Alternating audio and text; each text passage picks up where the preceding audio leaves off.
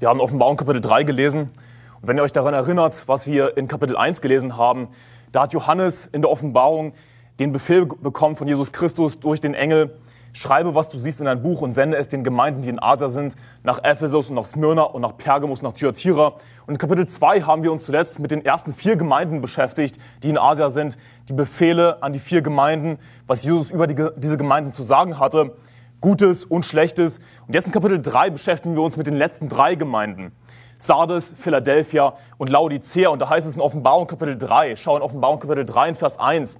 Und dem Engel der Gemeinde in Sardes schreibe, das sagt der, welcher die sieben Geister Gottes und die sieben Sterne hat. Ich kenne deine Werke. Du hast den Namen, dass du lebst und bist doch tot. Werde wach und stärke das Übrige, das im Begriff steht zu sterben, denn ich habe deine Werke nicht vollendet, erfunden vor Gott. Also das ist eine Gemeinde, die Gemeinde in Sardes, die einen guten Ruf hat. Du hast den Namen, dass du lebst. Was für eine lebendige Gemeinde, was für eine tolle Gemeinde. Und bist doch tot.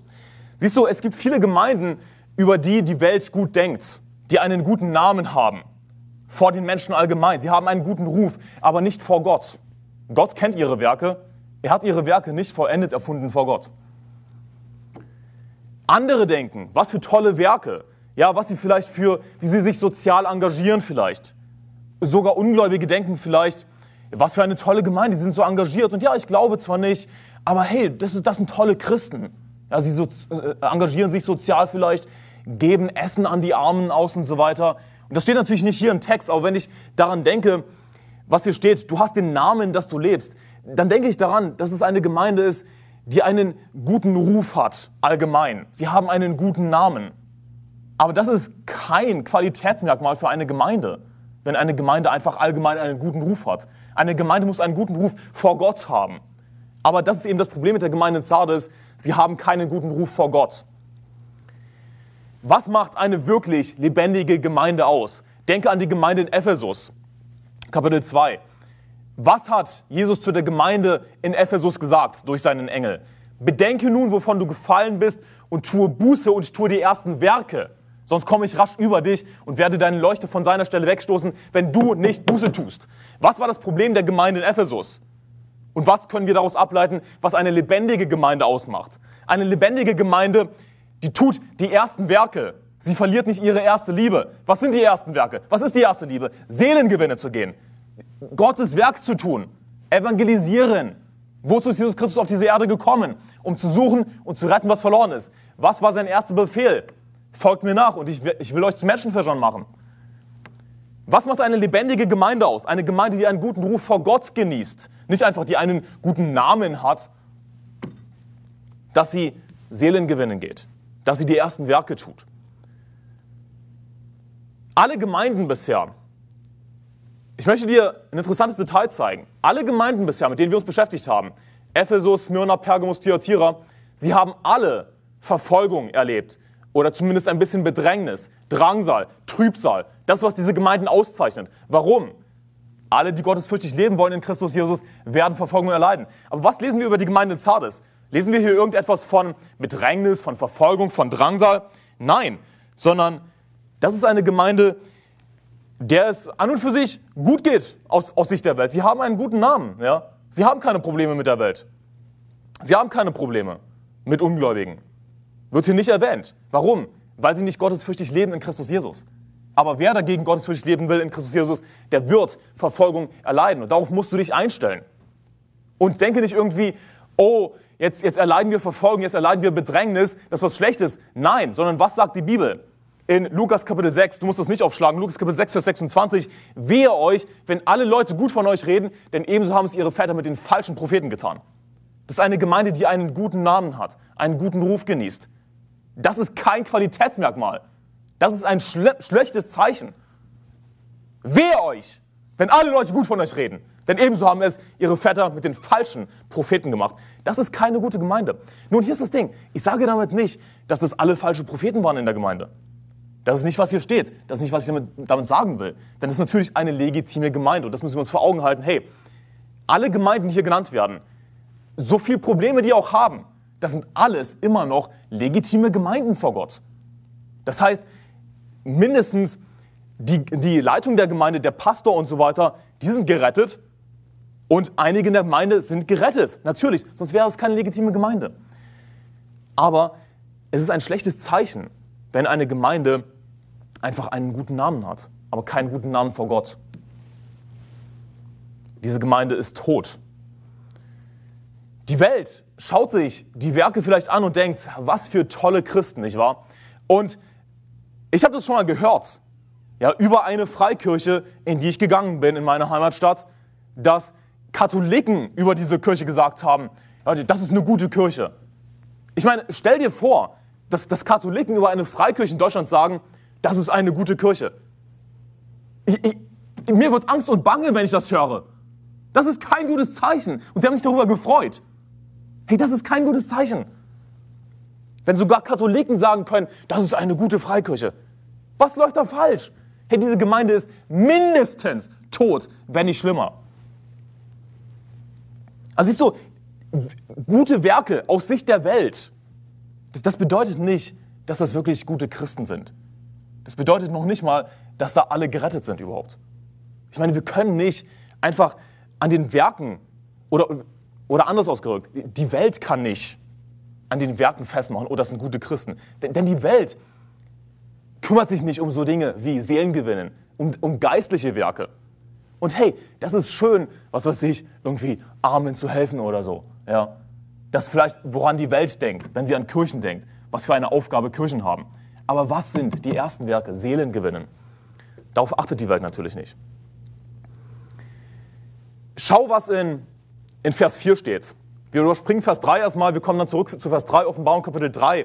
Du sollst dir ein, Lesezeichen machen, Offenbarung Kapitel 3, mach dir einfach ein Lesezeichen rein. Wir kehren immer wieder natürlich zurück zu Offenbarung Kapitel 3, da heißt es in Vers 4, doch du hast, doch, das ist eine Gegenüberstellung, doch, du hast auch einige wenige Namen, auch in Zardes, die ihre Kleider nicht befleckt haben. Und sie werden mit mir wandeln in weißen Kleidern, denn sie sind es wert. Also zum einen, die, die primäre Applikation von Vers 2 ist, ja, wo Jesus eben sagt, werde wach und stärke das Übrige, das im Begriff steht zu sterben, denn ich habe deine Werke nicht verändert von vor Gott. Zu wem spricht er? Was ist hier die primäre Applikation? Es geht natürlich um den, den Engel der Gemeinde. Ich gehe dann später darauf ein, wer das ist. Äh, Jesus spricht durch seinen Engel im Grunde genommen zu dem Pastor der Gemeinde und somit auch zu den Gläubigen der Gemeinde. Und er sagt, hey, ihr, ihr seid tot. Ich, ich habe deine Werke nicht vollendet erfunden vor Gott. Also sie sind die, die Gläubigen auch in der Gemeinde, die sind tot in dem Sinne, ja, dass, sie, dass sie aufgehört haben, wirklich für den Herrn zu arbeiten, offensichtlich. Ja, die paar Werke, die sie tun, die, die hat Gott nicht vollendet erfunden. Aber weitere Applikation ist, hey, die meisten in dieser Gemeinde sind noch nicht mal gerettet. Das ist nicht nur eine tote Gemeinde im Sinne, dass die Geretteten in der Gemeinde nicht wirklich dem Herrn dienen, es ist auch eine tote Gemeinde in dem Sinne, dass die meisten dieser Gemeinde noch nicht mal gerettet sind. Und wie komme ich zu dieser Aussage? Nun, schau, was die Bibel sagt.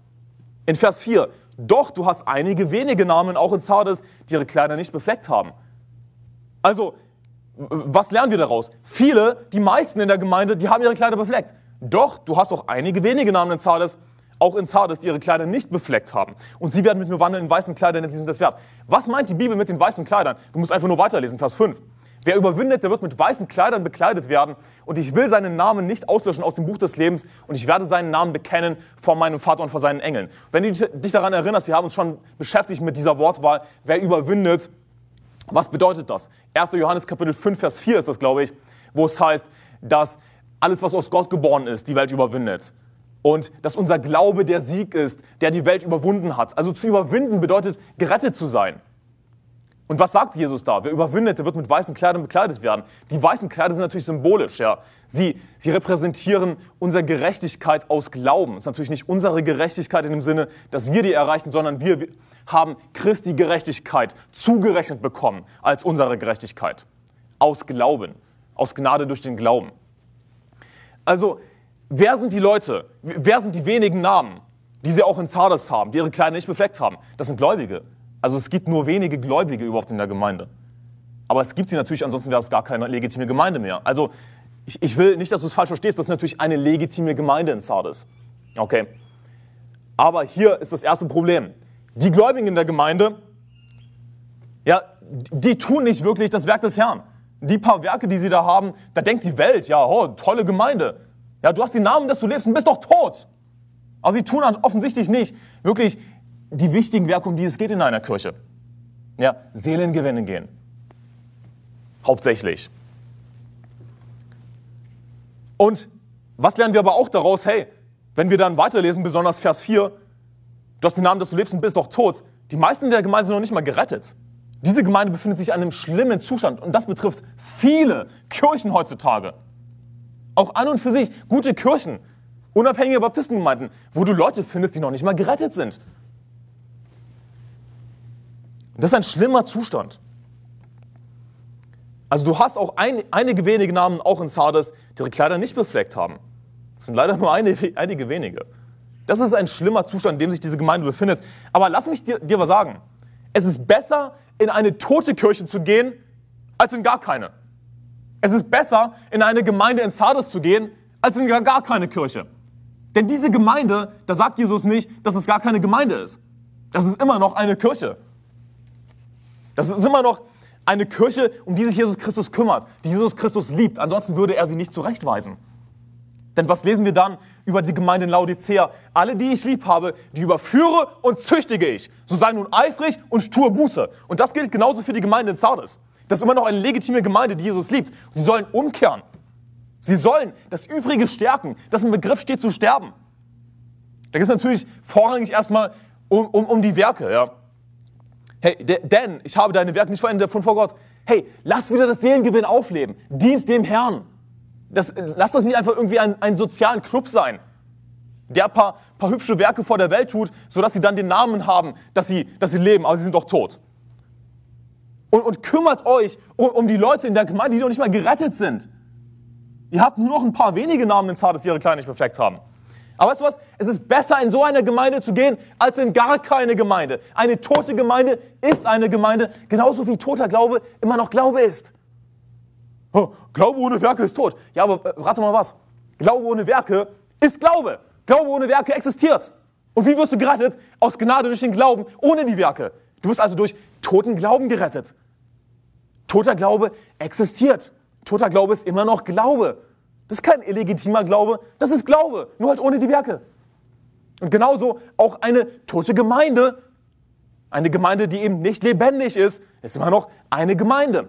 Nun hier ist natürlich der Unterschied. Eine tote Gemeinde, die wird irgendwann, wenn sie nicht Buße tut, aufhören, eine Gemeinde zu sein. Denn was hat Jesus über die Gemeinde in Ephesus gesagt?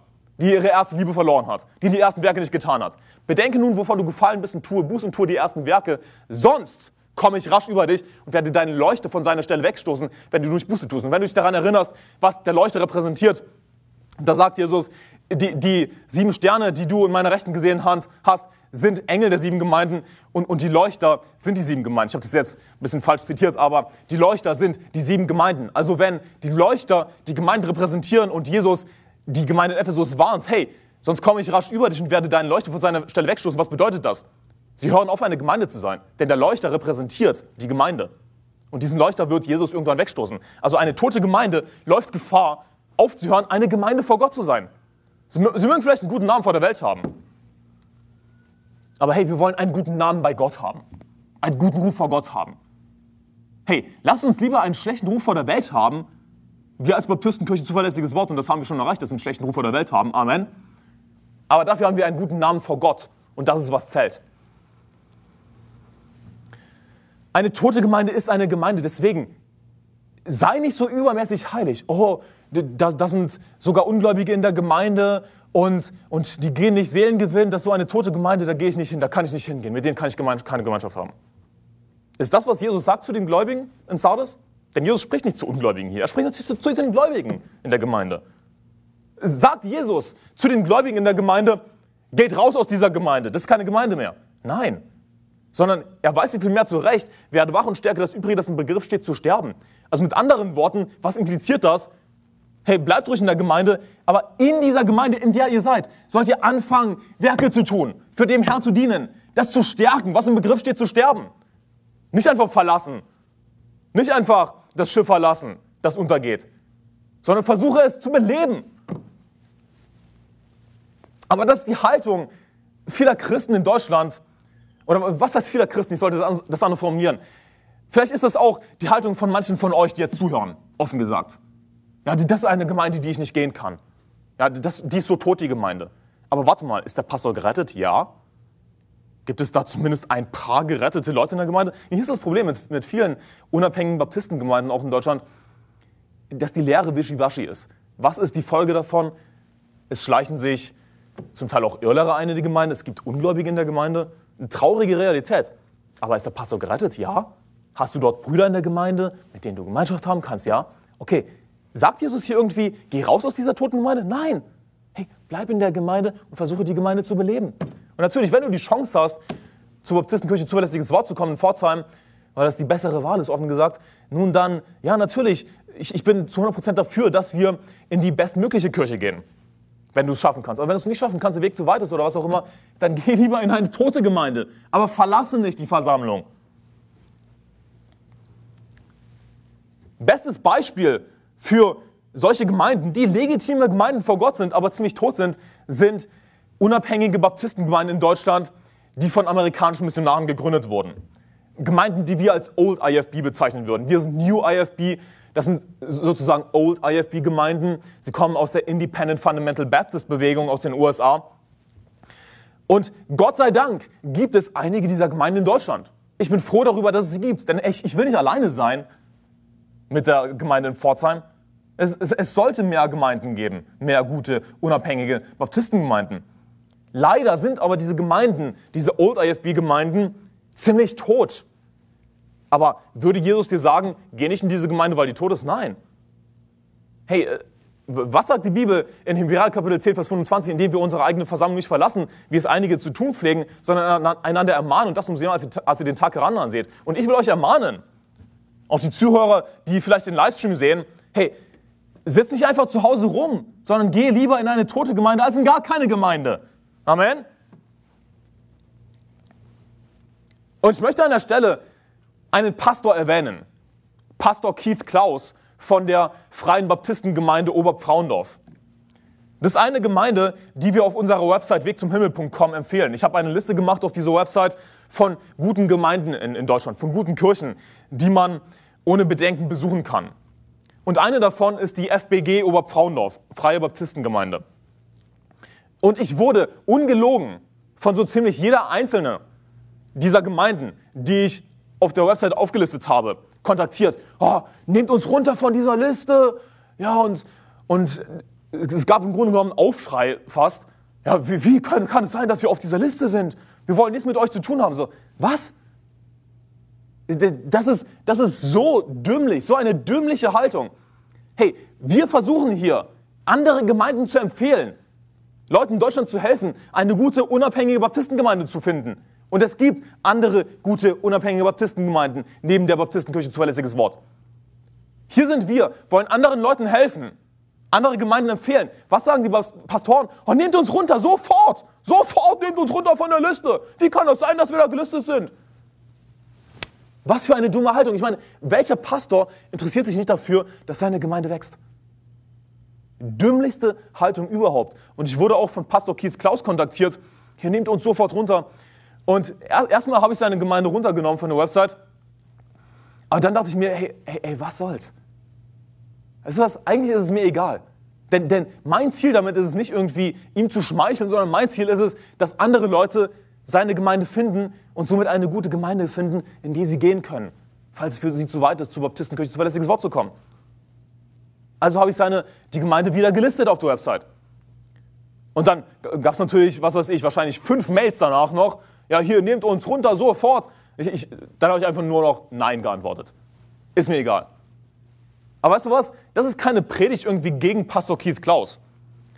Meine Aufgabe als Prediger ist es, die Wahrheit zu predigen. Okay, hier geht es um Wahrheit. Und zur Wahrheit gehört sowohl Positives als auch Negatives. Und ich werde mich mit nichts von beidem zurückhalten. Also ja, es gibt ein paar negative Sachen zu sagen.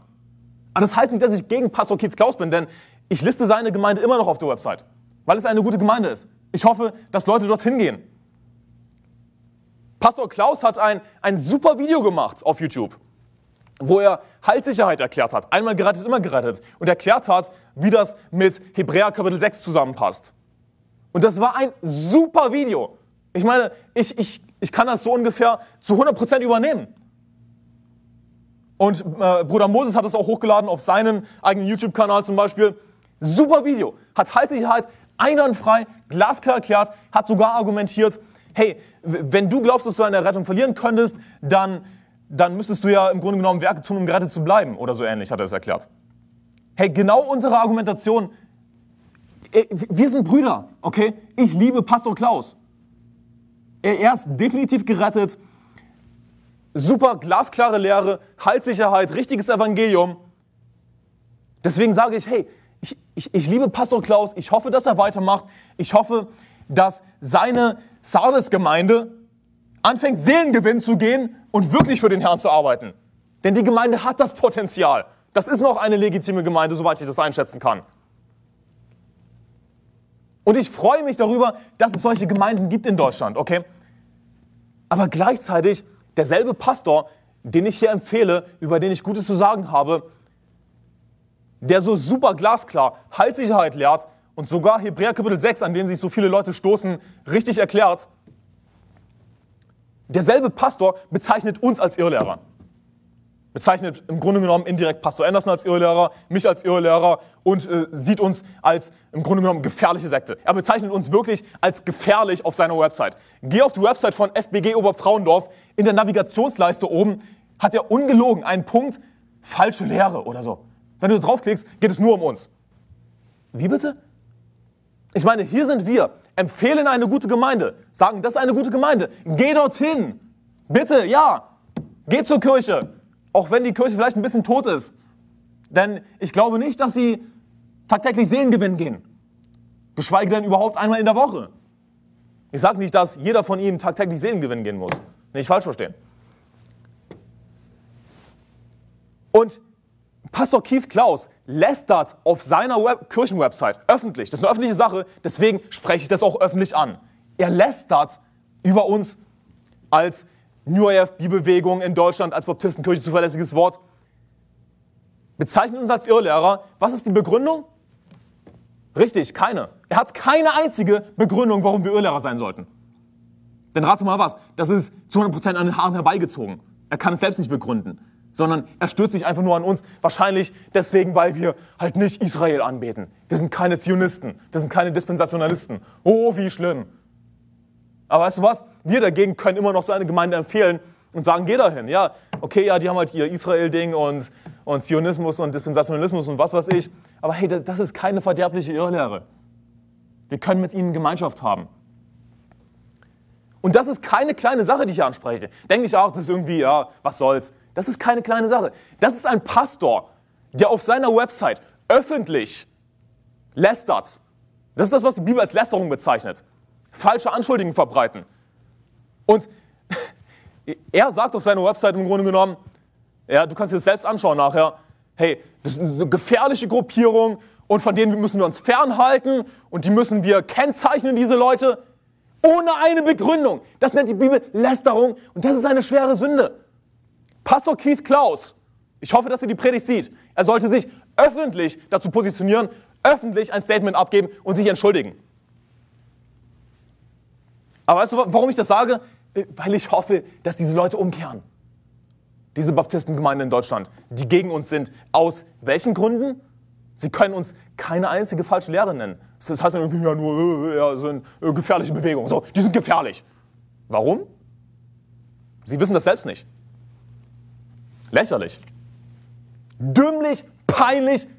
Sie ziehen sich geistlich die Hose aus. Was für eine Blamage. Oder ein Bruder wird, wird in seiner Old IFB-Gemeinde in Deutschland vor der Gemeinde vom Pastor zurechtgewiesen, schon fast angeschrien. Ja, wie kannst du da, was soll ich mit denen Gemeinschaft haben? Und du verstehst nicht die Heilszeiten und Israel, dies und das, bla bla bla. Wird vor der Gemeinde zurechtgewiesen, aber nicht wegen irgendeiner falschen Lehre, sondern einfach nur, weil er halt nicht exakt dasselbe glaubt. Was für eine Blamage, was für ein Armutszeugnis. Aber weißt du was, ich hoffe, dass diese Gemeinden umkehren. Denn ich, ich hoffe, dass das immer noch vor Gott legitime Gemeinden sind.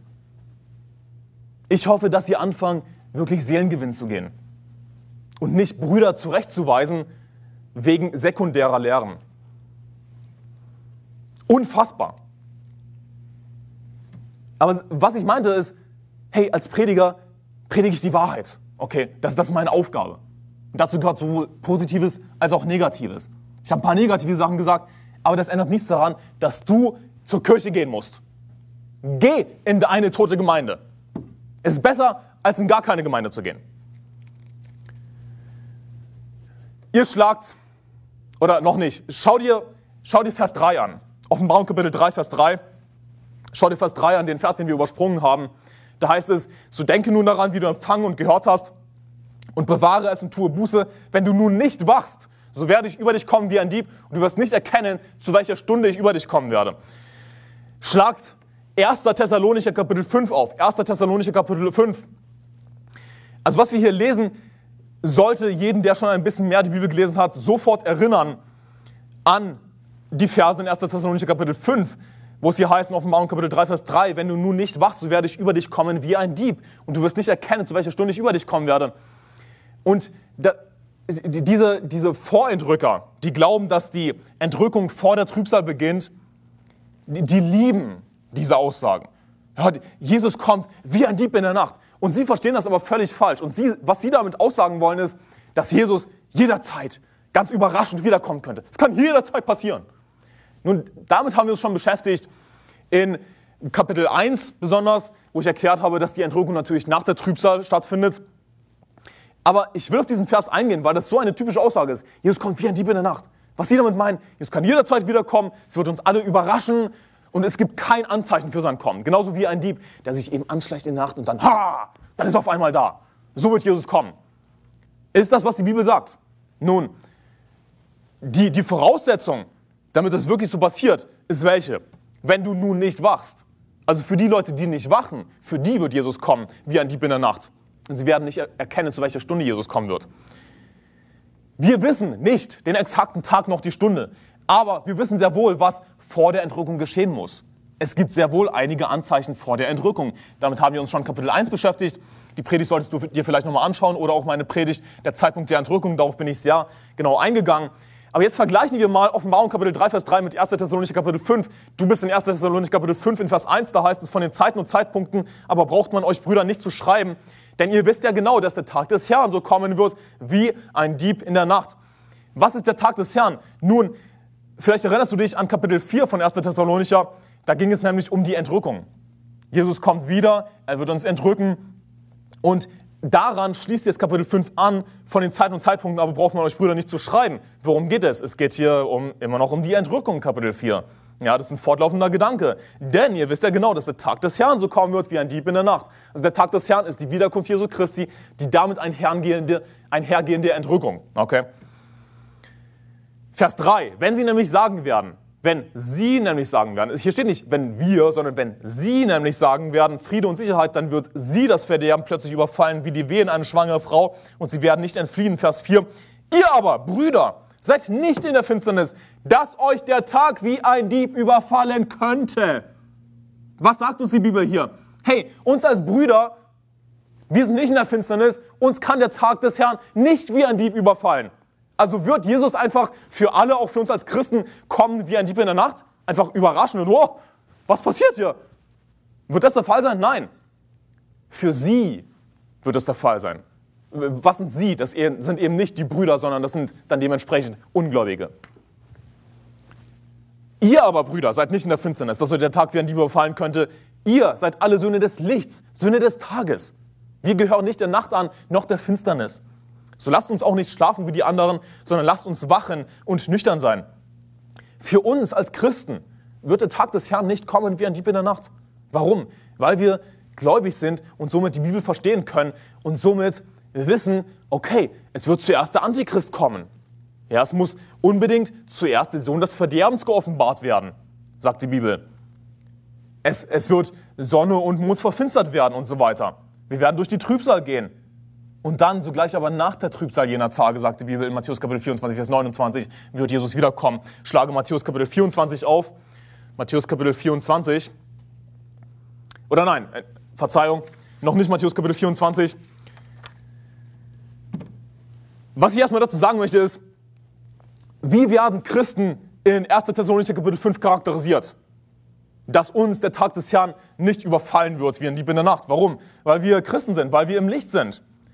Natürlich trifft das aber nicht auf jeden einzelnen Christen wirklich zu. Deswegen auch die Aufforderung am Ende, so lasst uns nun nicht schlafen wie die anderen, sondern lasst uns wachen und nüchtern sein.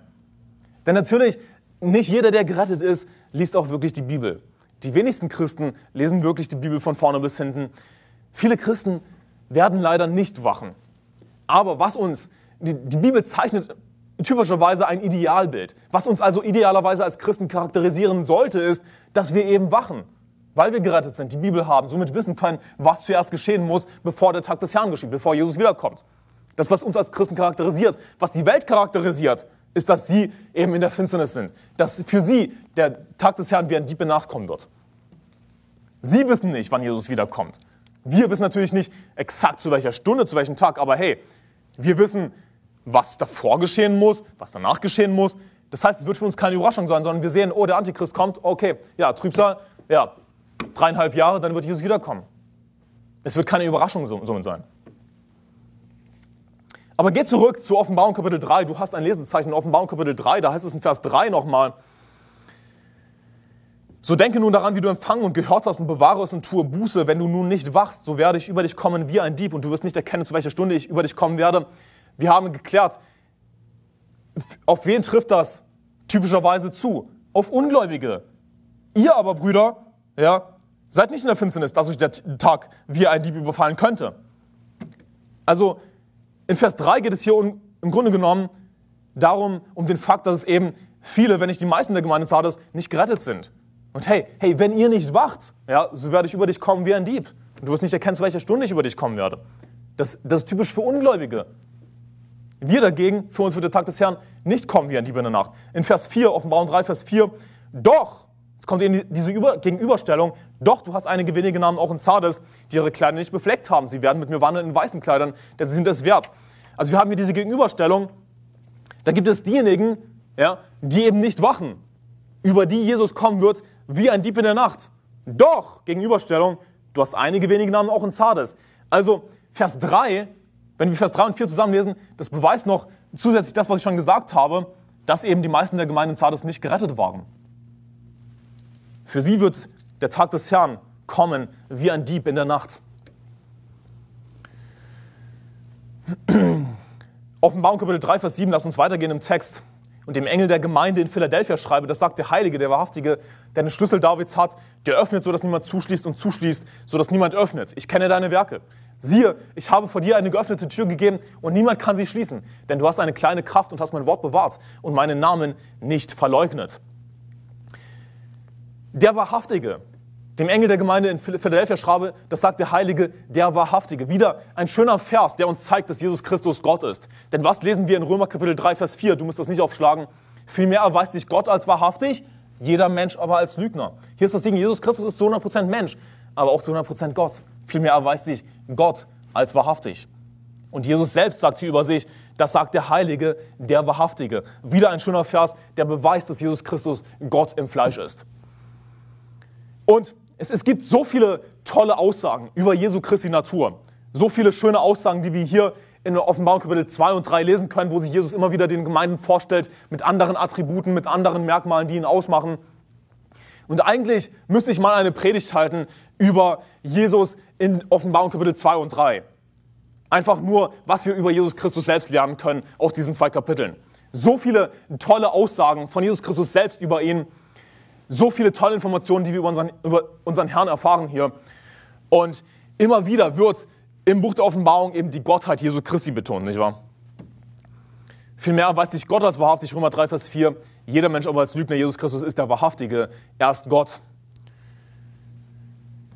Der den Schlüssel Davids hat, Offenbarung Kapitel 3, Vers 7, der den Schlüssel Davids hat, der öffnet so, dass niemand zuschließt und zuschließt so, dass niemand öffnet. Der Schlüssel Davids ist natürlich symbolisch gemeint. Und wenn wir an König David denken, woran denken wir? Das war ein Musterkönig und Jesus ist der Sohn Davids. Ja, sein Stiefvater Josef stammt aus dem Hause Davids. Und David war einer der Propheten, der, also natürlich denken wir zuerst mal daran, dass David König war, aber David war auch ein Prophet. David war einer der Propheten, der, der mit am meisten über Jesus Christus oder, oder mit am eindeutigsten, sollte ich sagen, mit am eindeutigsten über Jesus Christus geweissagt hat. Und das wird dann zum Beispiel in Römer Kapitel 4 zitiert, wo es dann ungefähr heißt, für mehr oder ähm, wie auch David den Menschen glückselig preist, dem Gott ohne Werke Gerechtigkeit zurechnet. Ich, ich, ich versuche das jetzt hier richtig zu zitieren. Römer Kapitel 4, lass mich das schnell aufschlagen. Da heißt es, ebenso preist auch David den Menschen glückselig, dem Gott ohne Werke Gerechtigkeit anrechnet. Glückselig sind die, deren Gesetzlosigkeiten vergeben und deren Sünden zugedeckt sind. Oder wir denken an, an Aussagen wie, der Herr sprach zu meinem Herrn. Verse, die sich eindeutig auf Jesus Christus beziehen, die David gesprochen hat durch den Heiligen Geist. Also wenn wir an David denken, dann denken wir auch an das Evangelium. David wusste natürlich von Errettung aus Gnade durch den Glauben, denn Errettung war immer aus Gnade durch den Glauben. Und David hat so eindeutige Aussagen darüber getroffen. Also wenn wir jetzt hier lesen, der den Schlüssel Davids hat, worauf will ich jetzt hinaus damit? Der öffnet, sodass niemand zuschließt sodass niemand öffnet. Wenn Jesus Christus öffnet, dann kann niemand etwas dagegen tun. Niemand kann zuschließen. Hey, Errettung ist an und für sich für jeden offen. Und besonders wenn du gerettet bist, dann steht die Tür zum Vater immer offen. Niemand kann sie zuschließen. Wir können mit Freimut vor den Thron treten, sagt die Bibel. Wir haben immer Zutritt zu Gott, unserem Vater. Ich meine, was für eine großartige Zusage. Der öffnet, sodass niemand zuschließt. Ist übrigens ein Zitat aus Jesaja. Der öffnet, sodass niemand zuschließt. Hey, der Teufel und wer auch immer kann nichts daran ändern dass wir gerettet sind. Wir haben immer Zutritt zu Gott. Niemand kann was daran ändern. Und Jesus selbst lässt uns nicht los. Mein Vater, der es mir gegeben hat, ist größer als alle. Und niemand kann sie aus der Hand meines Vaters reißen. Amen. Aber der auch zuschließt, sodass niemand öffnet. Siehst du, es geht an und für sich, es steht die Tür offen. Und daran wird niemand etwas ändern können.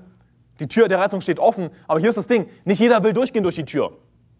Nicht wahr? Und dann gibt es Leute, die lehnen die Chance ab, gerettet zu werden und sie werden von Gott verworfen. Und wenn Gott die Tür zuschließt, dann ist die Tür, Tür zu und niemand kann sie öffnen. Der zuschließt, sodass niemand öffnet.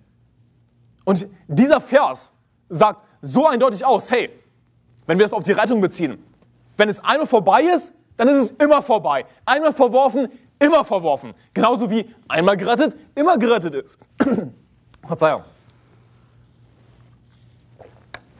der zuschließt, sodass niemand öffnet. Aber wir können es auch auf andere Dinge beziehen, nicht nur Errettung. Ich meine, Gott kann uns Chancen geben im Leben. Wenn Gott dir eine Tür öffnet, hey, niemand anderes kann was dagegen tun. Wenn Gott dir eine Chance gibt, ihm zu dienen, großartige Werke zu tun, der öffnet, sodass niemand zuschließt. Aber weißt du was? Wenn du dem Herrn nicht dienst, deine Zeit verschwendest, hey, Gott kann auch Türen zuschließen, die vielleicht offen gewesen wären, hättest du dem Herrn gedient. Und dann gibt es manchmal auch kein Zurück mehr. Natürlich, hey, Gott sei Dank, wenn du gerettet bist, bist du gerettet. Ja, dann kann niemand diese Tür wieder zumachen. Du hast immer Zutritt zu Gott. Aber Gott kann dir Chancen geben, aber auch Chancen, ihm zu dienen, wieder nehmen. Also hey, lass uns lieber dem Herrn dienen. Mit Furcht und Zittern.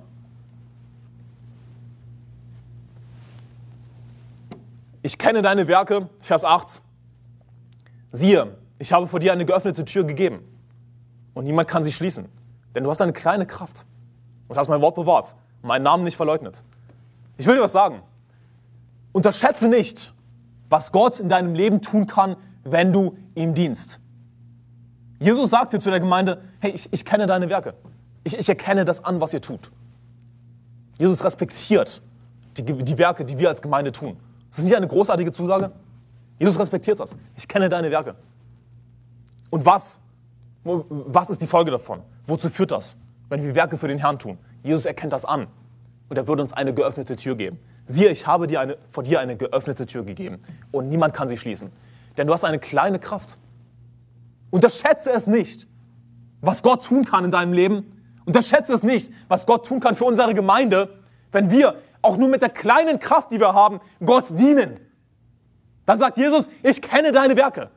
Sieh, ich habe vor dir eine geöffnete Tür gegeben und niemand kann sie schließen.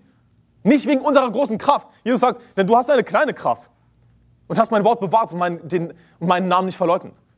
Hey, wenn wir durchhalten, angesichts von, von Versuchung, angesichts von Widerstand aus der Welt, angesichts von Trübsal und Drangsal, wenn wir durchhalten, sein Wort bewahren, seinen Namen nicht verleugnen und die Werke weiterhin tun, dann sagt Jesus, ich kenne deine Werke. Ich habe vor dir eine geöffnete Tür gegeben, niemand kann sie schließen. Wir können Großartiges erreichen mit einer kleinen Kraft. Unterschätze nicht, was Gott tun, kannst, tun kann, wenn du ihm dienst. Vers 9, siehe, ich gebe das solche aus der Synagoge des Satans. So, oh, da sind sie wieder, unsere Freunde, die Auserwählten.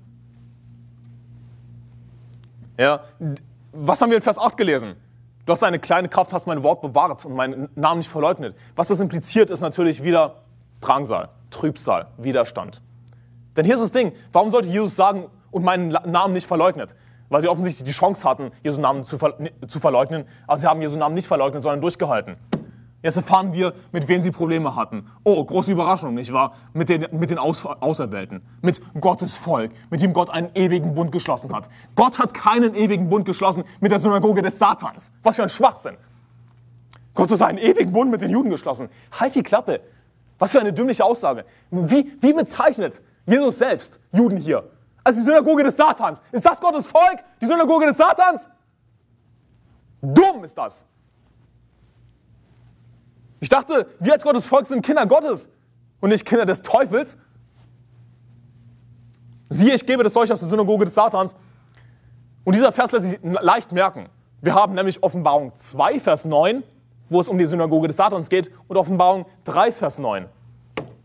Hier sind sie wieder, unsere Freunde, die Auserwählten, die sich Juden nennen und es nicht sind, sondern lügen. Wer ist ein Lügner, wenn nicht der, welcher leugnet, dass Jesus der Christus ist? Das ist der Antichrist, der den Vater und den Sohn leugnet. Oh, das ist Gottes Volk. Antichristen, das ist Gottes Volk. Wie bitte? Ich, ich will sie dazu bringen, dass sie kommen und für deinen Füßen niederfallen und erkennen, dass ich dich geliebt habe. Und zu wem spricht Jesus Christus hier durch seinen Engel? Zu einer ethnisch gesehen Heidengemeinde.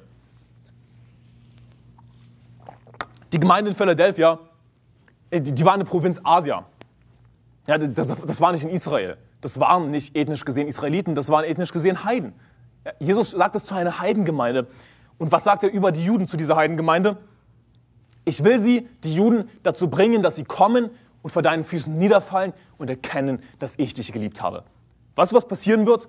Jesus Christus wird, wird die Juden, die zu 99,9 Prozent alle zur Hölle fahren, weil sie den Herrn ablehnen, nicht an Jesus Christus glauben wollen, leider. Er wird sie auf die Knie zwingen vor den Heiden, die an Jesus Christus geglaubt haben, die Gottes Volk sind durch den Glauben, die das geistliche Israel sind. Die Juden werden vor uns als, als Gläubigen auf die Knie gezwungen werden. Das wird eines Tages geschehen. Oder ist nicht das, was die Bibel hier sagt? Denke ich mir das jetzt aus? Ich will sie dazu bringen, dass sie kommen und vor deinen Füßen niederfallen und erkennen, dass ich dich geliebt habe. Hier, das sind die Leute, auf die ihr herabgesehen habt. Ach, die Heiden, Abschaum, Vieh, ja, Geus, Vieh, Tiere. Das sind die Leute, auf die ihr herabgesehen habt. Das ist mein Volk, sagt Jesus. Im Grunde genommen. Und vor denen werdet ihr niederfallen.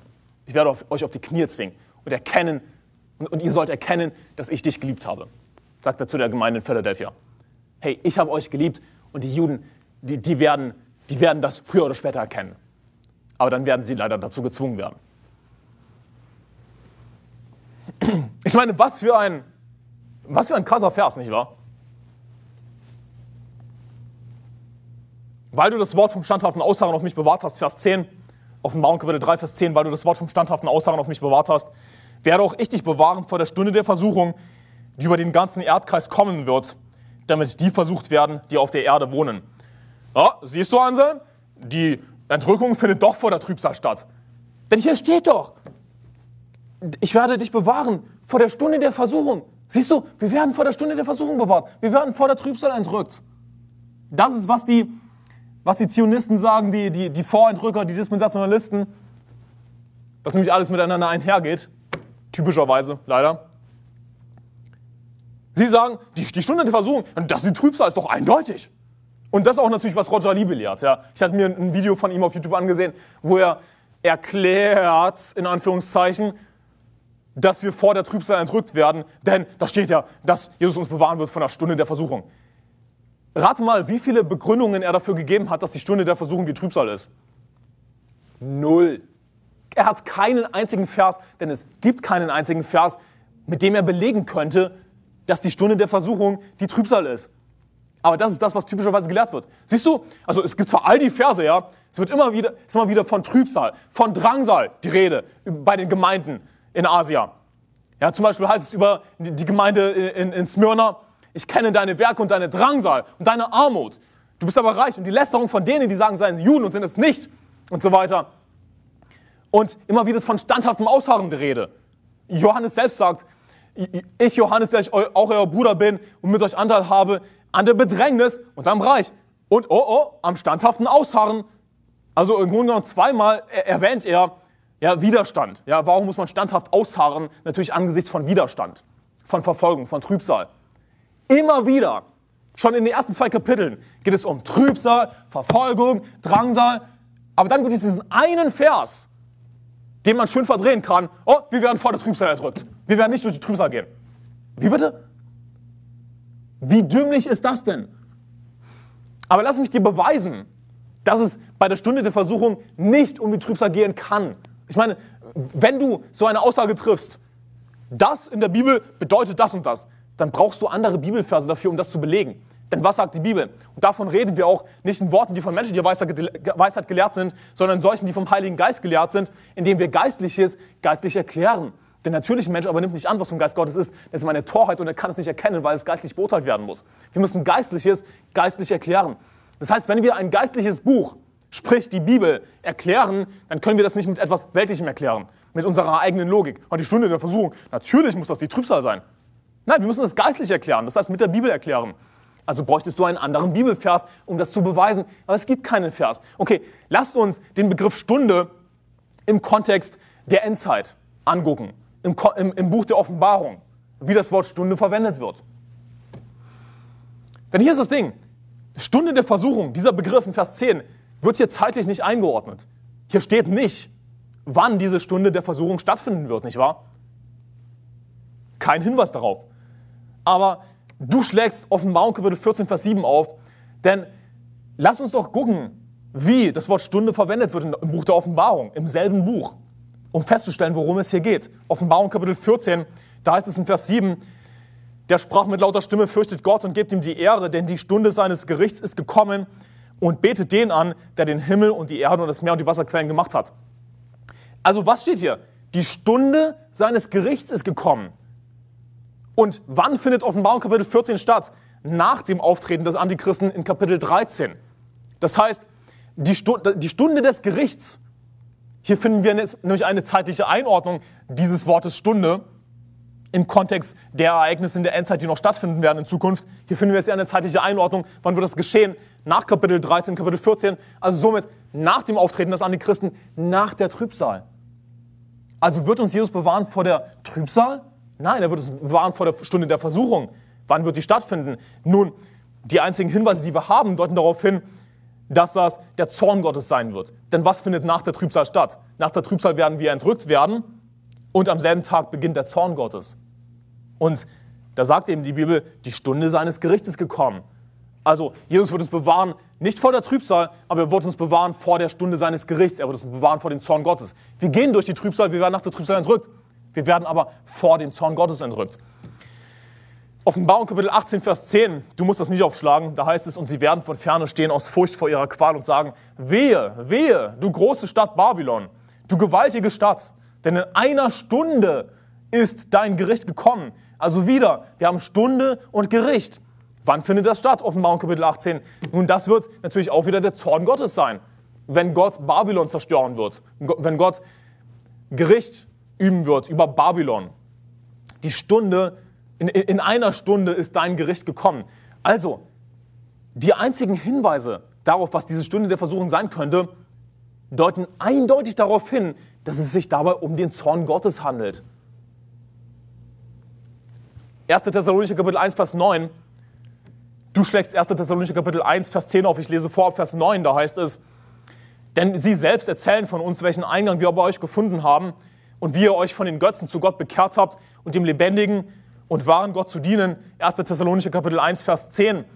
Und um seinen Sohn aus dem Himmel zu erwarten, den er aus den Toten auferweckt hat, Jesus, der uns errettet vor dem zukünftigen Zorn. Wir werden nicht vor der Trübsal errettet. Okay, wir werden nach der Trübsal entrückt, aber was sagt die Bibel hier? Der uns errettet vor dem zukünftigen Zorn. Also, rate mal was. Offenbarung, Kapitel 3, Vers 10. So werde, ich auch, werde auch ich dich bewahren vor der Stunde der Versuchung.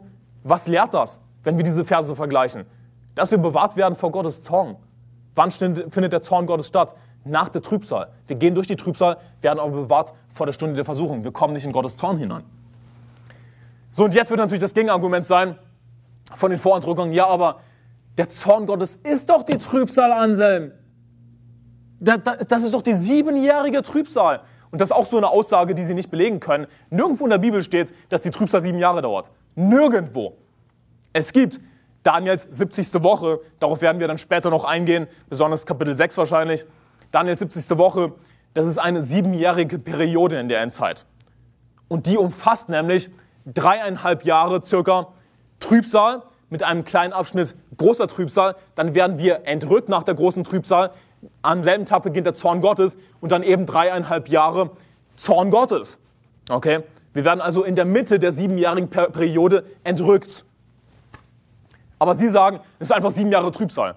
Nun, lass mich dir beweisen, dass die Trübsal nicht der Zorn Gottes ist, sondern dass es zwei verschiedene Zeitspannen sind, die zusammen sieben Jahre ausmachen. Ich werde jetzt nicht genau auf, auf, auf die, die Zeit eingehen, aber ich will dir jetzt beweisen, dass die Trübsal nicht der Zorn Gottes ist. Wir müssen das ganz klar auseinanderhalten und das ist super einfach zu sehen. Du schlägst Matthäus Kapitel 24 auf. Du schlägst Matthäus Kapitel 24 auf. Ich lese vor ab Vers 29 bald aber nach der Drangsal jener Tage. Also was steht hier?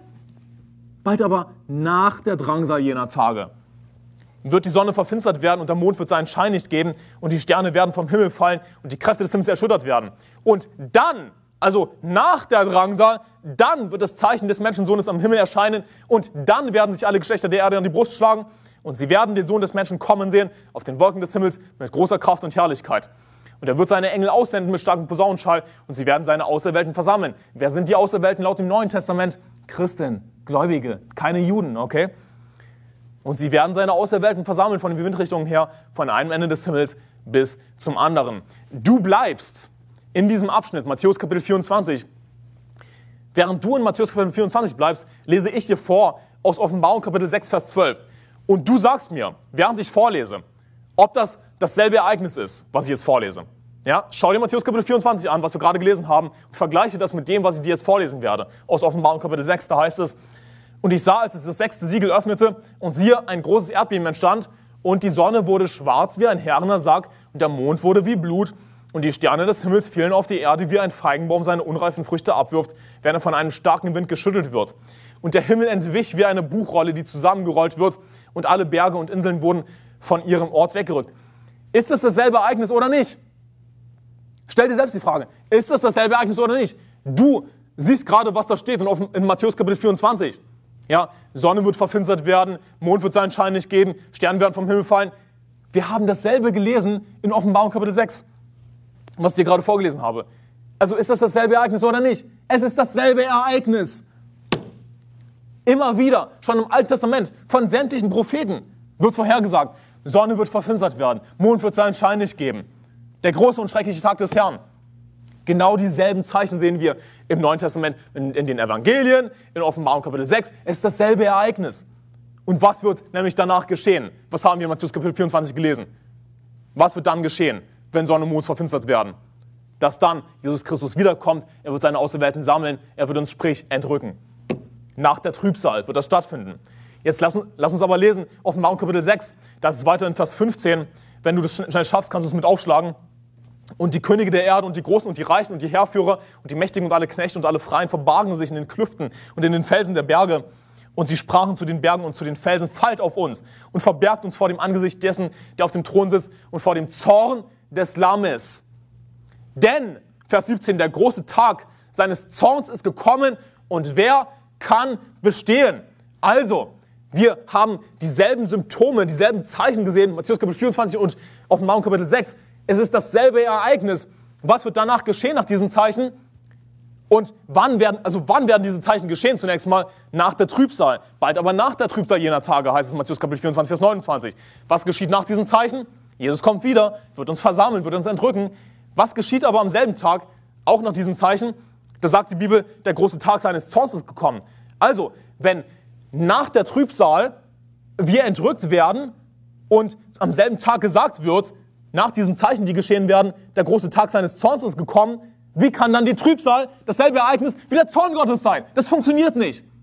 Sondern nach der Trübsal werden wir entrückt werden und nach der Trübsal beginnt der Zorn Gottes. Okay, es ist so eindeutig, so einfach zu verstehen. Es ist kinderleicht zu verstehen, einzusehen, zuzugeben.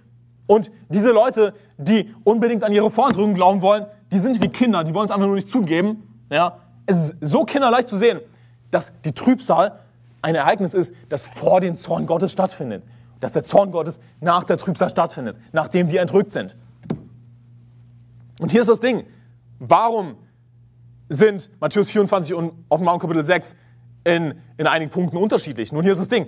Wir werden entrückt. Für uns wird es ein schöner Tag sein, aber gleichzeitig wird es auch ein, ein schrecklicher Tag sein, denn was werden die sagen, die eben zurückbleiben, nicht entrückt werden, die nicht gerettet sind? Was werden die sagen? Und die werden eben sagen, fallt auf uns und verbergt uns vor dem Angesicht dessen, der auf dem Thron sitzt, vor dem Zorn des Lammes. Denn der große Tag seines Zorns ist gekommen und wer kann bestehen? Nun, hier ist das Ding, wir sind entrückt. Für uns ist es ein schöner Tag, aber für die, die zurückbleiben, ist es ein schrecklicher Tag. Denn für sie beginnt der Zorn Gottes, wenn wir entrückt sind. Also es macht super Sinn, es passt zu 100% zusammen, einfach zu verstehen. Offenbarung Kapitel 3, Vers 10 dass uns Jesus bewahren wird vor der Stunde der Versuchung. Darauf will ich jetzt wieder zurückkommen. Was bedeutet das also? Offenbarung Kapitel 3, Vers 10 lehrt die Entrückung nach der Trübsal, aber vor dem Zorn Gottes. Okay? Genauso wie der Rest der Bibel. Offenbarung Kapitel 3, geh wieder zurück, du hast ein Lesezeichen in Offenbarung Kapitel 3, da heißt es in Vers 11, siehe, ich komme bald, halte fest, was du hast, damit dir niemand deine Krone nehme. Siehst du, wir sollten nicht überheblich werden, weil Gott uns eine Tür geöffnet hat. Hey, großartig, dass Gott uns eine Tür geöffnet hat. Gott hat uns auch eine Tür geöffnet in Pforzheim. Gott sei Dank haben wir Erfolg beim Seelengewinn. Gott sei Dank geht es uns so gut. Ja.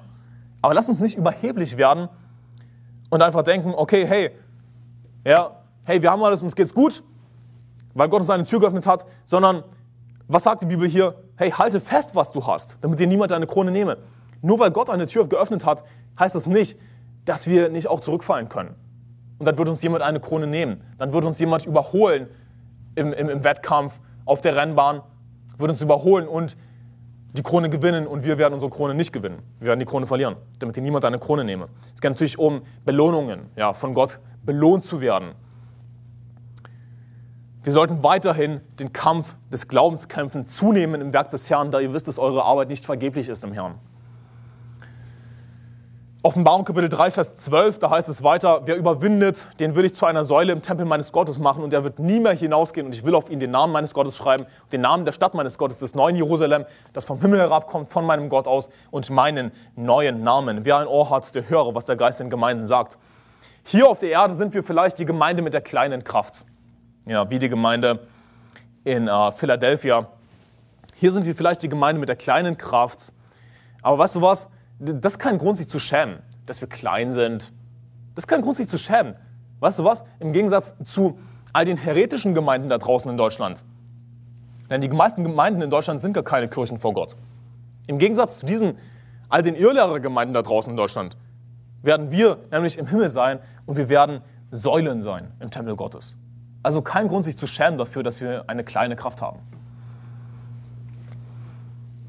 Offenbarung Kapitel 3, Vers 14, da heißt es weiter, und dem Engel der Gemeinde von Laodicea schreibe, das sagt der Amen, der treue und wahrhaftige Zeuge, der Ursprung der Schöpfung Gottes. Und bevor ich jetzt weiter auf diesen Vers eingehe, möchte ich jetzt, wenn wir uns mit der letzten Gemeinde in Offenbarung Kapitel 3 beschäftigen und wenn ich jetzt zum Ende meiner Predigt langsam komme, möchte ich dir etwas aufzeigen, worauf ich bisher noch nicht eingegangen bin. Und zwar auf diese Aussage, die Jesus immer wieder sagt, und dem Engel der Gemeinde von so und so schreibe und dem Engel der Gemeinde von Laodicea schreibe. Was ist das für ein Engel? Und du kannst dir denken, ja gut, das ist halt ein Engel, klar. Denn wenn wir das Wort Engel nutzen, dann denken wir automatisch an übernatürliche Wesen, nicht wahr? Aber das ist nicht unbedingt der Fall. Engel ist nicht automatisch ein übernatürliches Wesen, ich werde es dann gleich beweisen. Und was ich sagen möchte ist, es, es ist wichtig, wenn wir die Bibel interpretieren, einfach mal einen Schritt zurückzutreten und versuchen, das große Ganze zu sehen und nicht mit einer bestimmten theologischen Brille die Bibel zu lesen oder irgendwie voreingenommen die Bibel zu lesen. Ja, ist doch klar, ist ein Engel, ist also irgendwie Seraphim oder Cherubim, eines dieser übernatürlichen Wesen, die schrecklich aussehen, die zum Beispiel vom Propheten Hesekiel beschrieben werden. Ist es wirklich der Fall? Denke daran, was äh, Jesus gesagt hat, was die Bibel sagt in Offenbarung Kapitel 1, Vers 1. Offenbarung Jesu Christi, die Gott ihm gegeben hat, um seinen Knechten zu zeigen, was rasch geschehen soll. Und er hat sie bekannt gemacht und durch seinen Engel, seinen Knecht Johannes gesandt, der das Wort Gottes und das Zeugnis Jesu Christi bezeugt hat und alles, was er sah. Also ja, Jesus spricht im Buch der Offenbarung, Jesus stellt sich selbst vor, aber Jesus spricht nicht von Angesicht zu Angesicht mit Johannes, sondern Jesus spricht durch seinen Engel. Er hat sie bekannt gemacht und durch seinen Engel seinem Knecht Johannes gesandt. Also Johannes spricht hier eigentlich mit einem Engel, der von Gott gesandt wurde. Und lass mich dir jetzt zeigen, im selben Buch, im Buch der Offenbarung, dass ein Engel nicht automatisch ein übernatürliches Wesen ist. Dass besonders dieser Engel, mit dem Johannes gesprochen hat, kein übernatürliches Wesen war. Schlag Offenbarung Kapitel 22 auf, Offenbarung Kapitel 20, das letzte Kapitel des Buches der Offenbarung. Da heißt es in Vers 8, Offenbarung 22, Vers 8, und ich, Johannes, bin es, der diese Dinge gesehen und gehört hat. Und als ich es gehört und gesehen hatte, fiel ich nieder, um anzubeten vor den Füßen des Engels, der mir diese Dinge zeigte. Dann heißt es in Offenbarung 22, Vers 9, und er sprach zu mir, sieh dich vor, tue es nicht. Und jetzt kommt's, achte darauf. Denn ich, also der Engel spricht, okay, denn ich bin dein Mitknecht und der deiner Brüder, der Propheten und derer, welche die Worte dieses Buches bewahren. Bete Gott an. Lass mich dir die Frage stellen. Ist dieser Engel ein übernatürliches Wesen oder, oder ist dieser Engel ein Mensch? Lies diesen Vers unvoreingenommen. Dieser Engel ist ein Mensch. Er sagt, hey, ich, ich bin dein Mitknecht. Er sagt im Grunde genommen, hey Johannes, ich bin wie du. Ja, bete mich nicht an, ich, ich bin wie du. Ich bin ein Mensch. Ich bin wie du, ich bin dein Mitknecht der deiner Brüder, der Propheten. Ich, will, ich bin ein, ein Bruder, ich bin ein Prophet wie du. Also Jesus hat hier einen Mensch gesandt, einen Bruder gesandt, einen Propheten, kein Engel im Sinne von übernatürliches Wesen. Also, was lernen wir aus diesem eindeutigen Vers, den ich hier, dir gezeigt habe? Was bedeutet das Wort Engel, wenn wir uns das biblisch betrachten? Das Wort Engel ist entweder ein Mensch oder ein übernatürliches Wesen.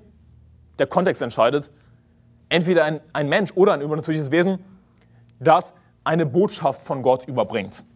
Also was bedeutet das Wort Engel verallgemeinert? Botschafter. Das was das Wort bedeutet. Und das sehen wir hier biblisch äh, belegt. Ja. Das ist ganz einfach ein Botschafter ist. Das ist jemand, der eine Botschaft von Gott überbringt. Das kann ein Mensch sein, wie, hier, wie das hier tatsächlich der Fall ist in der Offenbarung, oder ein übernatürliches Wesen. Kann beides sein. Und lass mich dir eine weitere Passage zeigen, um, um zu sehen, ähm, dass das Wort Engel ganz einfach Botschafter bedeutet. Das habe ich hier zu ausreichend bewiesen, aber ein weiterer interessanter Vers ist, du musst das nicht aufschlagen, 2. Korinther 12, Vers 7.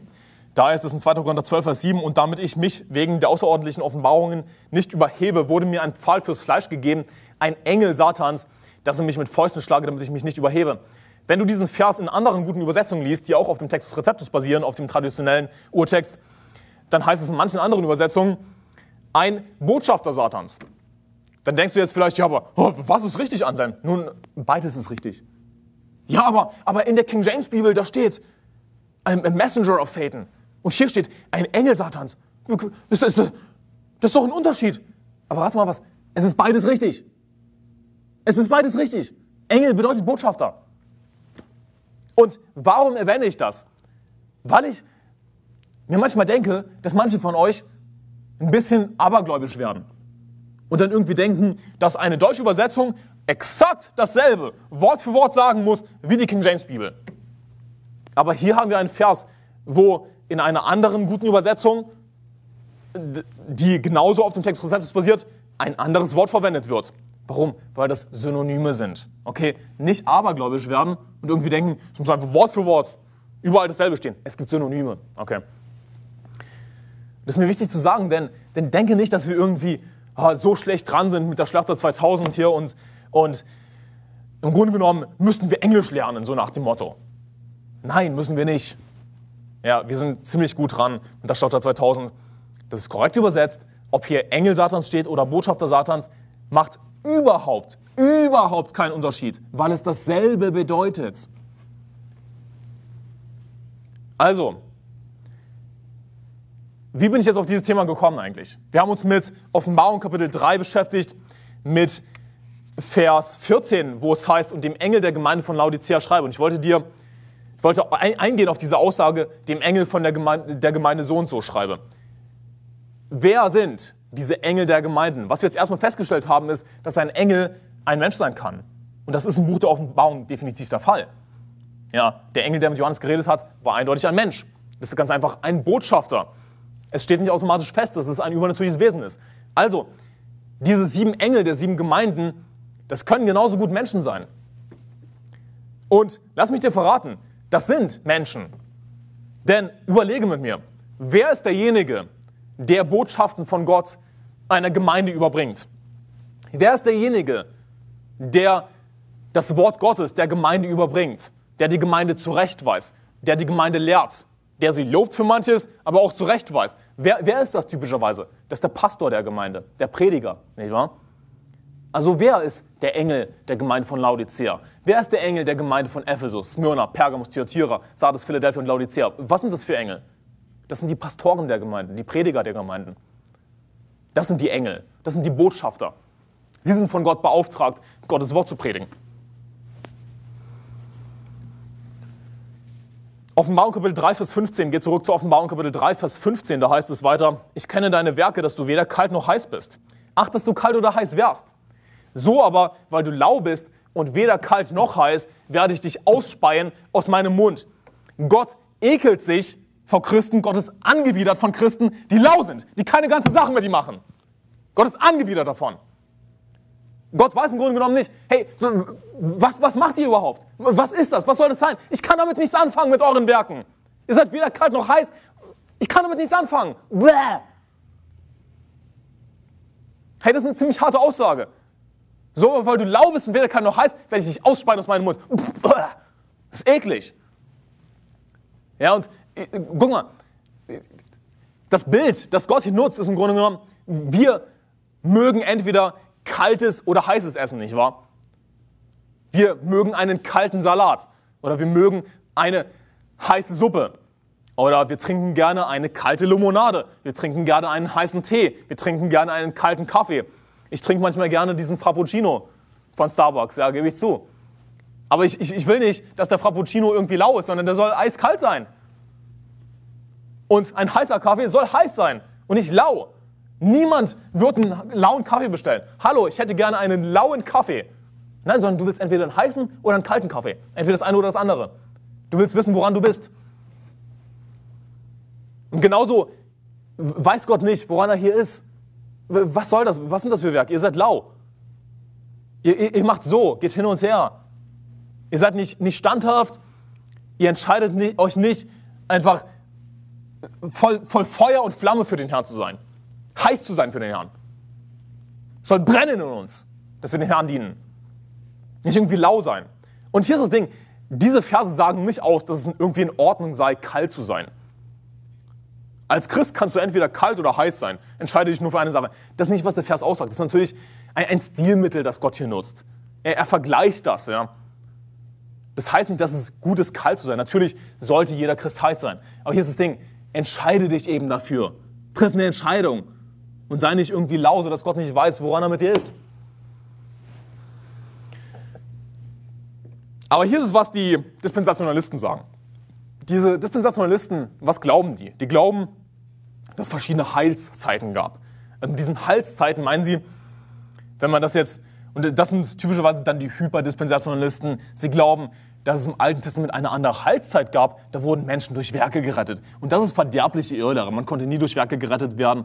Errettung war immer aus kanadischen Glauben. Aber wie auch immer, sie glauben jedenfalls an diese verschiedenen Heilszeiten, dass Gott mit Menschen verschieden handelt in verschiedenen Zeiten. Und auf die Spitze getrieben, leider bei manchen, ist dann, dass Gott auch dass Menschen auch durch Werke gerettet wurden, was verderblich Irrlehre ist. Okay. Aber diese Dispensationalisten, sie interpretieren Offenbarung Kapitel 2, Vers 3 übermäßig symbolisch als Kirchenzeitalter. Aber wir haben schon geklärt, dass es sich hier um buchstäbliche, wortwörtliche Kirchen, Ortsgemeinden handelt in den verschiedenen Orten in Asia. Und natürlich können wir Lehren daraus ableiten, das auf uns beziehen. Aber es macht null Sinn, das irgendwie als Kirchenzeitalter auszulegen. Das, das, das, werde ich dir zeigen. Ich meine, erstens sagt die Bibel nichts davon. Du kannst das biblisch null beweisen, dass es irgendwie Zeitalter sind. Nein, sondern es geht um buchstäbliche Gemeinden. Ich meine, die Gemeinde in Ephesus ist die Gemeinde in Ephesus. Das ist eine Gemeinde. Das ist nicht symbolisch gemeint. Okay? Aber siehst du, diese Leute, die an diese Kirchenzeitalter glauben, an die sieben Kirchenzeitalter, was sie sagen ist, also Gemeinden heutzutage sind lau. Ja, sie sind nicht voll Eifer für den Herrn, sie sind lau. Deswegen sind wir im laodizäischen Zeitalter. Aber weißt du, was ich dazu sagen würde? Hey, während ihr mit euren lauen, mit euren schwachen, mit euren Loser-Gemeinden im laodizäischen Zeitalter seid, machen wir als Baptistenkirche, zuverlässiges Wort, halt eine Zeitreise. Wir spielen Star Trek oder Star Wars. Wir machen eine Zeitreise und gehen zurück in das Zeitalter der Gemeinde von Ephesus.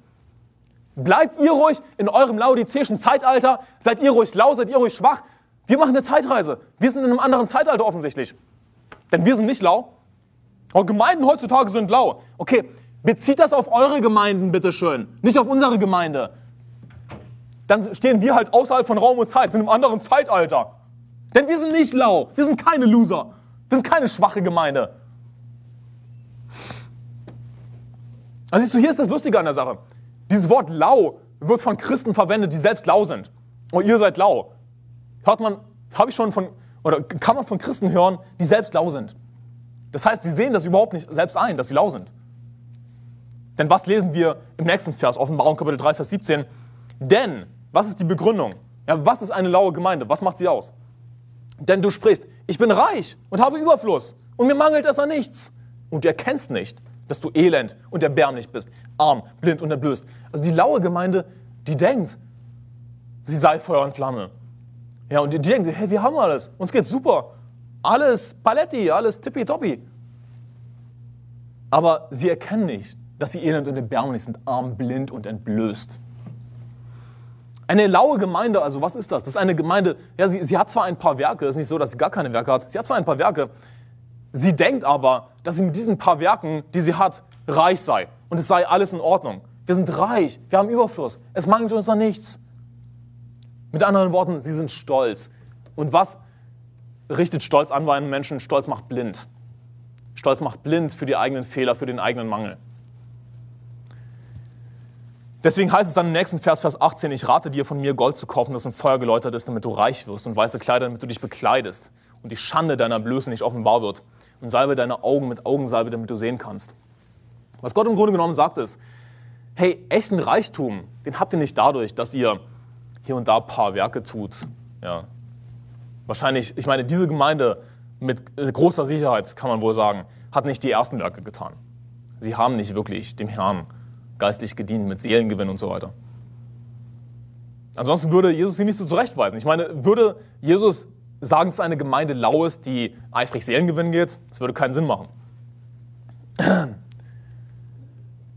Aber echten Reichtum, wo finden wir den? Den finden wir auch nicht darin, dass wir irgendwie ein tolles Kirchengebäude haben.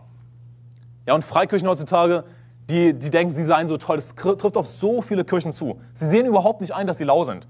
Ja, natürlich, wir sind Feuer und Flamme. Wir machen dies und das. Dann haben wir dieses Kinderprogramm hier und diese Veranstaltung. Wir haben so ein schönes Gebäude. Wir sind reich und so lange ist da nichts. Echten Reichtum findest du aber bei Gott. Ich rate dir, von mir Gold zu kaufen, das im Feuer geläutert ist. Es geht um, um die geistlichen Dinge, dem Herrn zu dienen. Nicht um Äußerlichkeiten, nicht um Werke, durch die wir vielleicht einfach vor der Welt einen guten Namen haben. Damit du reich wirst und weiße Kleider, damit du dich bekleidest und die Schande deiner Blöße nicht offenbar wird. Und salbe deine Augen mit Augensalbe, damit du sehen kannst, hey, nimm mal diese Augensalbe und reibe deine Augen damit. Dann kannst du vielleicht sehen, wie elend und erbärmlich du bist. Arm, blind und entblößt. Das ist gar nicht, dass du nackt bist. Ich meine, das, was Jesus hier im Grunde genommen sagt, nicht wahr? Sie ziehen sich geistlich die Hose aus. Sie machen sich, sie machen sich vor Leuten, die, die nicht stolz sind, die nicht durch Stolz gebändet sind. Sie machen sich vor Leuten, die einfach für den Herrn sind, zu Affen. Sie blamieren sich total. Sie sind arm, blind und entblößt. Denn die Leute, die wirklich dem Herrn dienen und die nicht stolz sind, die nicht vor Stolz geblendet sind, die werden sehen, dass diese Gemeinde, die sich so toll findet, eigentlich gar nichts macht. So gut wie gar nichts.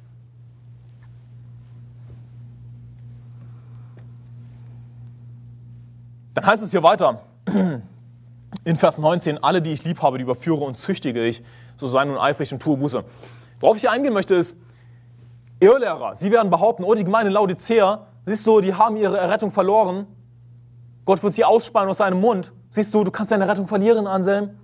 Aber warte mal, das ist nicht, was die Bibel sagt. Und tatsächlich belegen die Verse, wenn man einfach mal weiterliest, natürlich sehr wohl, dass diese Gemeinde gerettet war. Denn hier ist das Ding. Was ist eine Gemeinde? Das ist eine Versammlung von Gläubigen, nicht von Ungläubigen. Okay. Natürlich ist das hier eine legitime Gemeinde. Allein schon deswegen sind sie gerettet, ansonsten wäre es keine legitime Gemeinde. Aber schau dir Vers 19 an. Alle, die ich lieb habe, die überführe und züchtige ich. So sei nun eifrig und tue Buße. Sind das Ungläubige, um die sich Jesus nicht kümmert? Nein, ganz im Gegenteil. Das sind Leute, die er lieb hat. Und deswegen überführt und züchtigt er sie. So sei nun eifrig und tue Buße. Dieser Vers beweist, dass sie gerettet waren. Wenn Jesus sagt, ich werde dich ausspeien aus meinem Mund, das ist ein Stilmittel. Das ist symbolisch gemeint. Er ist angewidert von Christen, ja, von Christen, die denken, es sei alles toll, aber sie dienen dem Herrn nicht wirklich. Von Christen, die lau sind, die, die so sind, wo Gott nicht weiß, woran er ist. Er ist angewidert davon. Es hat nichts mit Errettung zu tun. Vers 19 beweist, dass sie gerettet sind. Schlage mit mir Hebräer Kapitel 12, Vers 7 auf. Hebräer Kapitel 12, Vers 7. Ich lese vor Vers 7. Wenn ihr die Züchtigung erduldet, so handelt Gott mit euch als mit Kindern. Ich lese vor aus der Luther 1912. Denn wo ist ein Sohn, den der Vater nicht züchtigt? Auf dem äh, Hebräer, Verzeihung, Hebräer Kapitel 12, Vers 8. Seid ihr aber ohne Züchtigung, welche alle teilhaftig geworden sind, so seid ihr Bastarde und nicht Kinder. Also was sagt uns hier die Bibel? Hey, wenn ihr Züchtigung erduldet, so handelt Gott mit euch als mit Kindern. Also wer sind die Leute, die nicht gezüchtigt werden? Das sind Bastarde, das sind illegitime Kinder, das sind Ungläubige. Der Fakt, dass die Gemeinde Laodicea gezüchtigt wird von Jesus Christus, überführt und gezüchtigt wird, beweist eindeutig, dass sie gerettet waren. Wären sie ohne Züchtigung gewesen, was sagt Hebräer 12, Vers 8? Seid ihr aber ohne Züchtigung, welche alle teilhaftig geworden sind, so seid ihr Bastarde und nicht Kinder. Aber weißt du, was wir auch daraus lernen? Der Prediger, der dich liebt, ist der Prediger, der dich überführt und züchtigt. Und mit Züchtigung meine ich jetzt nicht hier mit Peitsche oder mit Schieben. Das sollte ein Prediger natürlich nicht unbedingt tun, außer du heißt Nehemiah. Du verstehst, was ich meine, wenn du verstehst, was ich meine. Aber der Prediger, der dich liebt, der überführt dich, der züchtigt dich im Sinne von Zurechtweisung. Der wird dir die Wahrheit sagen und nichts beschönigen. Alle, die ich lieb habe, die überführe und züchtige ich. Was sagt die Bibel auch im Buch der Sprüche? Wer die Rute spart, der hasst seinen Sohn. Wer ihn aber lieb hat, der züchtigt ihn bei Zeiten. Wer die Rute spart, der hasst seinen Sohn. Aber Gott liebt seine Kinder. Er kümmert sich um seine Kinder, deswegen züchtigt er sie. Die Gemeinde Laodicea war natürlich gerettet. Aber lass uns weitergehen im Text. Ich komme langsam zum Ende meiner Predigt. Offenbarung Kapitel 3, Vers 20, da heißt es, siehe, ich stehe vor der Tür und klopfe an. Wenn jemand meine Stimme hört und die Tür öffnet, so werde ich zu ihm hineingehen und das Mahl mit ihm essen und er mit mir. Und dieser Vers wird so oft so oft missbraucht und wird auf Errettung angewendet und wird bei Evangelisation verwendet. Ja, siehst du, Jesus steht vor der Tür und klopft an. Du musst nur deine Herzenstür öffnen und Jesus in dein Herz aufnehmen. Und ich meine, hier ist das Ding, dass nicht irgendwie, diese Aussage ist nicht irgendwie Irrlehre oder so. Aber dieser Vers wird völlig aus dem Kontext gerissen, völlig falsch angewendet. Diese Leute, die diesen Vers zur Evangelisation verwenden, kapieren nicht, worum es hier geht. Ja, denn wenn wir das im Kontext lesen, wissen wir doch schon, dass die Gemeinde gerettet war. Also hier geht es nicht um Errettung, sondern worum geht es hier?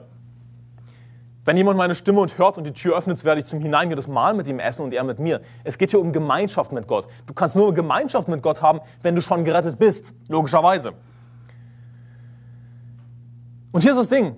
Warum, warum sagt Jesus das zu Leuten, die gerettet sind? Warum sagt er, hey, im Grunde genommen, habt Gemeinschaft mit mir. Warum, warum sagt er, ich stehe vor der Tür und klopfe an? Wenn jemand meine Stimme hört und die Tür öffnet, werde ich zum hineingehen, das Mal mit dem Essen und er mit mir. Denn hier ist das Ding, wenn du Gemeinschaft mit Gott hast, dann wirst du deinen Stolz ganz schnell verlieren. Denn das war das Problem der Gemeinde in Laodicea. Sie waren stolz. Sie dachten, ja, wir haben alles. Wir haben Überfluss. Mir mangelt das an nichts. Und Gott liebt sie aber. Das sind, es sind seine Kinder. Er weiß zu Recht, er züchtigt sie. Er will mit ihnen Gemeinschaft haben. Und das würde ihnen helfen. Denn dann würden sie ihren Stolz ganz schnell verlieren. Ich lese dir schnell vor aus Lukas 5, Vers 8. Du musst das nie aufschlagen. Als aber Simon Petrus das sah, fiel er zu den Knien so nieder und sprach, Herr, gehe von mir hinweg, denn ich bin ein sündiger Mensch. Ist so, sich vor Augen zu halten, Jesus Christus ist Gott. Wir haben es hier mit dem Herrn der Herrscher zu tun, mit dem Gott des Universums. Gemeinschaft mit Gott zu haben, das hilft dir, deinen Stolz ganz schnell zu verlieren. Das war es natürlich, was diese Gemeinde nötig hatte. Und hey, was für eine großartige Zusage außerdem, man ist ganz davon abgesehen, dass, dass Jesus vor der Tür steht und mit uns Gemeinschaft haben will. Gott will mit dir Gemeinschaft haben. Jesus steht vor der Tür und klopft an. Öffne die Tür, habe Gemeinschaft mit Jesus Christus. Nimm dir dir Zeit, Bibel zu lesen. Offenbarung Kapitel 3, Vers 21, wer überwindet, dem will ich geben, mit mir auf meinem Thron zu sitzen, so wie auch ich überwunden habe und mich mit meinem Vater auf seinen Thron gesetzt habe. Wer ein Ohr hat, der höre, was der Geist den Gemeinden sagt. Wir werden eines Tages mit Jesus Christus herrschen und regieren. Wir werden ja, auf seinem Thron sitzen. Wer überwindet, dem will ich geben, mit mir auf meinem Thron zu sitzen. Was für eine unfassbare Zusage. Und zum Schluss muss ich sagen, womit haben wir uns hier beschäftigt? In Offenbarung Kapitel 2 und 3, diese Kapitel gehören natürlich zusammen, wir haben uns mit dem Ist-Zustand beschäftigt. Warum sage ich das? Weil Jesus gesagt hat, schreibe, was du siehst, äh, oder er sagt, schreibe, was du gesehen hast und was ist und was nach diesem geschehen soll. Also, wir haben uns in Kapitel 1 beschäftigt mit dem, was Johannes gesehen hat. Was ist das nächste? Schreibe, was du gesehen hast und was ist. In Kapitel 2 und 3 haben wir uns mit dem Ist-Zustand beschäftigt, mit dem Zustand der Gemeinden damals, der wortwörtlichen Gemeinden in Asia und dieser Ist-Zustand, mit dem wir uns beschäftigt haben, was die Gemeinden gut gemacht haben, was sie falsch gemacht haben, das können wir natürlich auch, daraus können wir Lehren ableiten, Prinzipien ableiten, das können wir auf, auch auf heutige Kirchen anwenden, nicht wahr? Vieles davon trifft auf, heut, auf heutige Kirchen zu. Also, es gibt zu viele Gemeinden heutzutage, die wie die Gemeinde in Ephesus sind, die nicht Seelengewinn gehen. Es gibt zu viele Gemeinden heutzutage, die wie die Gemeinde in Pergamos sind, die Irrlehrern die Türen öffnen. Es gibt viele, zu viele Gemeinden heutzutage, die wie die Gemeinde in Thyatira sind. Die Frauen predigen lassen, Unzucht tolerieren in der Gemeinde. Es gibt zu viele Gemeinden heutzutage, die wie die Gemeinde in Sardes sind, in denen die meisten noch nicht mal gerettet sind. Es gibt zu viele Gemeinden, wie die Gemeinde Laodicea, die Gott anwidern. Und auch wenn die Gemeinden in Deutschland vielleicht nicht darauf hören wollen, auf so eine Zurechtweisung, auch wenn sie es nicht annehmen wollen, das abtun. Weißt du was? Wir können trotzdem was daraus lernen. Wir können trotzdem auch ein Beispiel nehmen. Wir können diese Warnungen zu Herzen nehmen und ein Beispiel nehmen an, an den guten Eigenschaften dieser Gemeinden. Wir können ein Beispiel nehmen an der Gemeinde in Smyrna, die durch Trübsal geht, von Gott ermutigt wird währenddessen. Wir können ein, ein Beispiel nehmen auch an der Gemeinde in Thyatira, wo nicht alles gut war. Aber die Gemeinde in Thyatira, die hat an guten Werken zugenommen. Wir können uns ein gutes Beispiel nehmen an der Gemeinde in Philadelphia, die mit ihrer kleinen Kraft durchhält. Und das ist, was gilt. Das, was Jesus immer wieder sagt. Durchhalten. Ja, wir brauchen standhaftes Ausharren. Sei getreu bis in den Tod, so werde ich dir die Krone des Lebens geben. Lass uns beten.